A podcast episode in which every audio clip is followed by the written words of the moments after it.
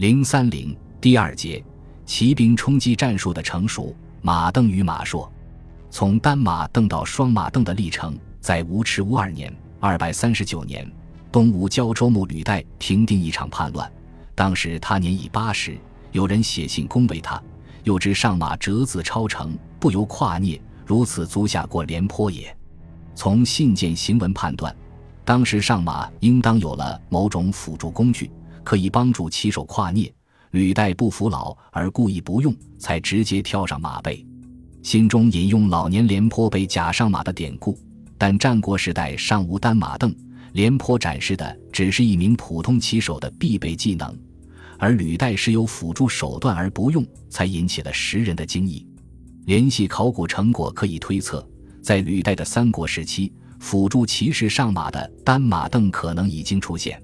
目前考古所见较早的单马镫造型是西晋永宁二年（三百零二年）长沙墓葬的随葬马俑，在履带平乱之后六十三年，其中有四尊陶马俑的左侧都塑有一个三角形马镫，骑者的脚也位在镫中，所以发掘报告作者推测是供上马时踏足之用，骑上之后则不用镫了。见图四，考古实物并不代表这种技术出现的最早年代。现在出土的也未必是制作最早的单凳陶俑作品，这中间存在几十年的时间差很正常，所以可以推测，在公元二百四十年代的三国鼎立时期，用于辅助上马的单马凳已开始运用。从长沙西晋墓的陶俑可见，这个时期马鞍的鞍桥极高，前后鞍桥之间非常狭窄，这种结构可以给骑手提供较稳定的依托。但确实也给上马造成了极大不便。出土陶俑的单马镫都在马体左侧，人都习惯从马匹左侧上马，这也可以旁证单马镫为辅助上马的工具。履带所在的胶州和出土陶马的长沙都在长江以南，并非战马原产地和骑兵战术普及之地。对这个现象，可以用两种截然相反的解释。一说，他们更能证明单马镫在整个中国文化圈的广泛运用；也可以说，是对骑马并不熟悉的地区首先发明了这种辅助上马工具，然后才向其他地区扩散。由于出土材料上比较有限，目前难以做出定论。但可以确定的是，从三国后期到西晋时，正是高桥马鞍与单马镫组合的盛行时期。骑手在驰骋时，将一只脚放在单马镫中，也可以获得一些支撑。当骑手意识到这一点时，双马镫便顺理成章地出现并普及了。罗宗珍先生对此的解释非常有见地。到魏晋南北朝时，为了更好地骑坐稳当，马鞍才前后起桥，鞍桥直立，称两桥垂直鞍。到了这个时候，马具中十分重要的一个部件。随着高桥马鞍的出现而产生，这就是凳。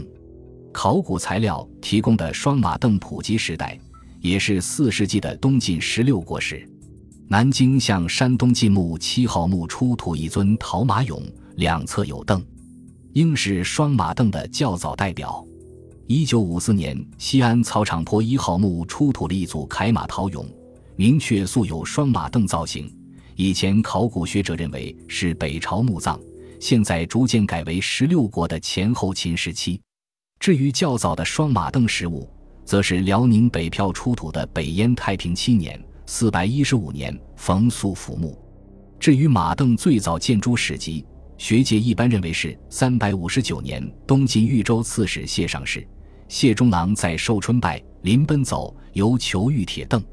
然太平御览因此条做成。则谢万当时所求未必是马镫，而可能是上马时脚踩的木镫，这也是东晋名士舒缓风度的体现。文献中关于马镫的最早确切记载，应是《太平御览》引《南燕录》，在三百九十九年的慕容德南燕朝，王鸾冠甲跨马，不惧鞍游镫，即手部扶鞍，足部踩镫而跳上马背。这更反映出早期马镫作为上马辅助工具的性质。能否在更小的范围内确定马镫的起源地？王铁英认为，东北地区的鲜卑人首先采用了马镫，但通过上文可见，中国南方也有西晋时期的单马镫和东晋时期双马镫陶俑，他们在时代上不晚于甚至早于东北地区的考古发现。限于目前的材料，尚难以做更深入的讨论。德国考古学家冯勒科克曾推测，马镫或许起源于骑马民族，他们想要骑乘时不那么疲劳；或者起源于非骑马民族，他们有必要快速掌握骑马战斗的技能。这代表了思考马镫起源问题时的两个切入点，而且技术的发展也未必是绝对单线的。不过，我们可以尝试总结中国马镫发明的脉络：汉代骑兵采用冲击战术后，用戟或矛作战需要加高马鞍保持稳定，马鞍变高后上马困难，导致长沙西晋木陶俑三角形单马镫的出现。这种作为上马辅助工具的单镫。到十六国时进化为双马镫，使骑兵拥有了比高马鞍更能保障其稳定性的手段。至此，骑兵冲击战术也完全定型，骑兵正式成为压倒步兵的陆战主力兵种。到隋唐时期以至今日，因为双马镫早已普及，马鞍的造型反而又变得较浅，因为马镫已经为骑手提供了足够的稳定，不再需要过于高且笨重的鞍桥了。从制造工艺的层面看，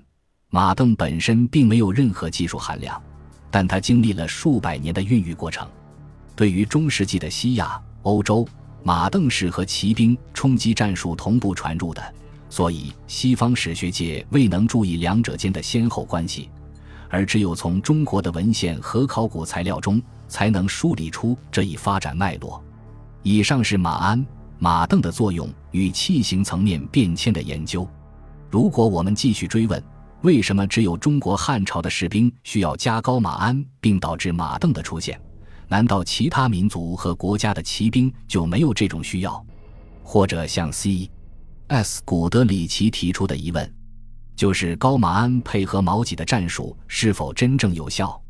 因为如果这种战术根本无效，我们很难想象。从两汉到三国，直到西晋的军人们都愚蠢地保留着非常不便利的高马鞍，好像高马鞍的唯一作用就是呼唤马镫的出现。